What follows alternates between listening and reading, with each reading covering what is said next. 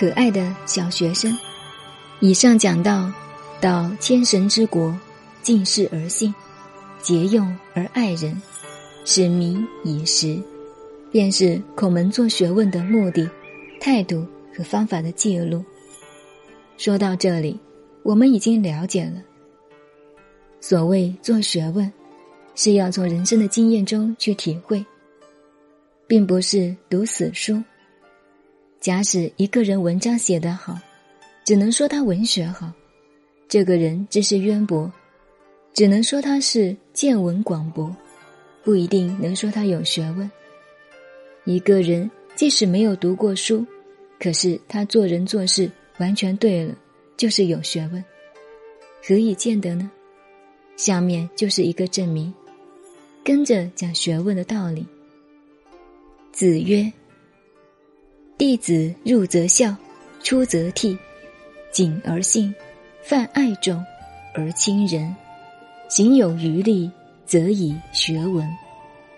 这话在文字上解释当然容易，但我们深入研究一下。所谓弟子，古代称学生为弟子，中国古代老师对于学生，看成自己的儿子一样。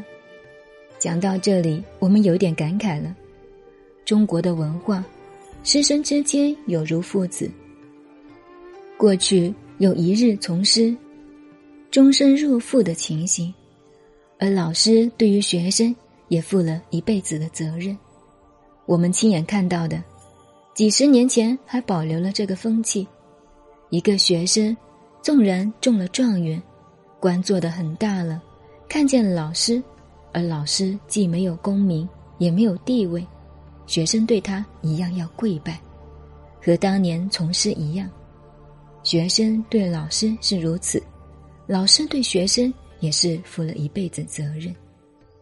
举个特殊的例子来说，我们很明显的看到明朝的方孝孺，后来乐永帝要杀他的时候，他为了要做忠臣，不怕死，他说：“充其量灭我九族。”而永乐。偏偏要杀他十族，加上的这一族就是他的老师的家族，认为老师没有教好。从这一件事情，我们可以看出过去中国文化的一种精神，那就是师道精神。谈到过去的道，在人文世界的道中就有这三道：一个是君道，讲究如何领导，如何当家长。如何当国家的领袖，乃至如何当一个班长，这都是君道。其次是臣道，就是说我们怎么样做一个忠实的部下，怎样帮助人完成一件事情。再其次，师道。中国过去的文化中，这三道是合一的。所谓做之君，做之亲，做之师。换句话说，那时的教育、行政、司法和教化集于一身。那么，师道的精神就形成了中国人尊师重道的观念。所以，老师称学生为弟子，弟等于兄弟，有朋友之间的友情，又等于自己的孩子，所以学生称弟子。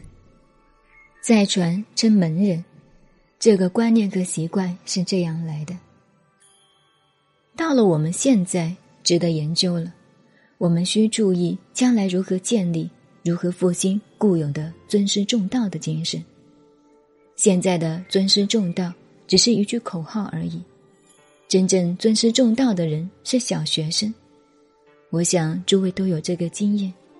我们的孩子如果在小学念书，回来就开口，老师怎么说的？闭口，老师怎么说的？几年前教师节的时候，孩子回家要进《诗经》，说给他五十元，孩子一定说不行，这是见老师的，要一百元。这种事情到了中学就淡了，到了高中以上根本没有这个观念了。到了大学，学生看老师是不相干的陌路人。相对的，老师对学生也是如此。夹了一个皮包上来，拿一本书讲解一番，便有钟点费。彼此都是商业行为，教完了以后，懂不懂是你的事，夹个皮包走了。学生与老师在路上见面，万一点个头，在我觉得已经很稀奇了。一般都彼此不认识，就这么迎面而去，堂而皇之的。学识越高，越没有尊师重道的精神，这是今日我们中国文化的一个极大的讽刺。至于说老师与学生之间的道义关系、感情关系，除非这个老师很有地位。据我的经验，每个学生要拿学位。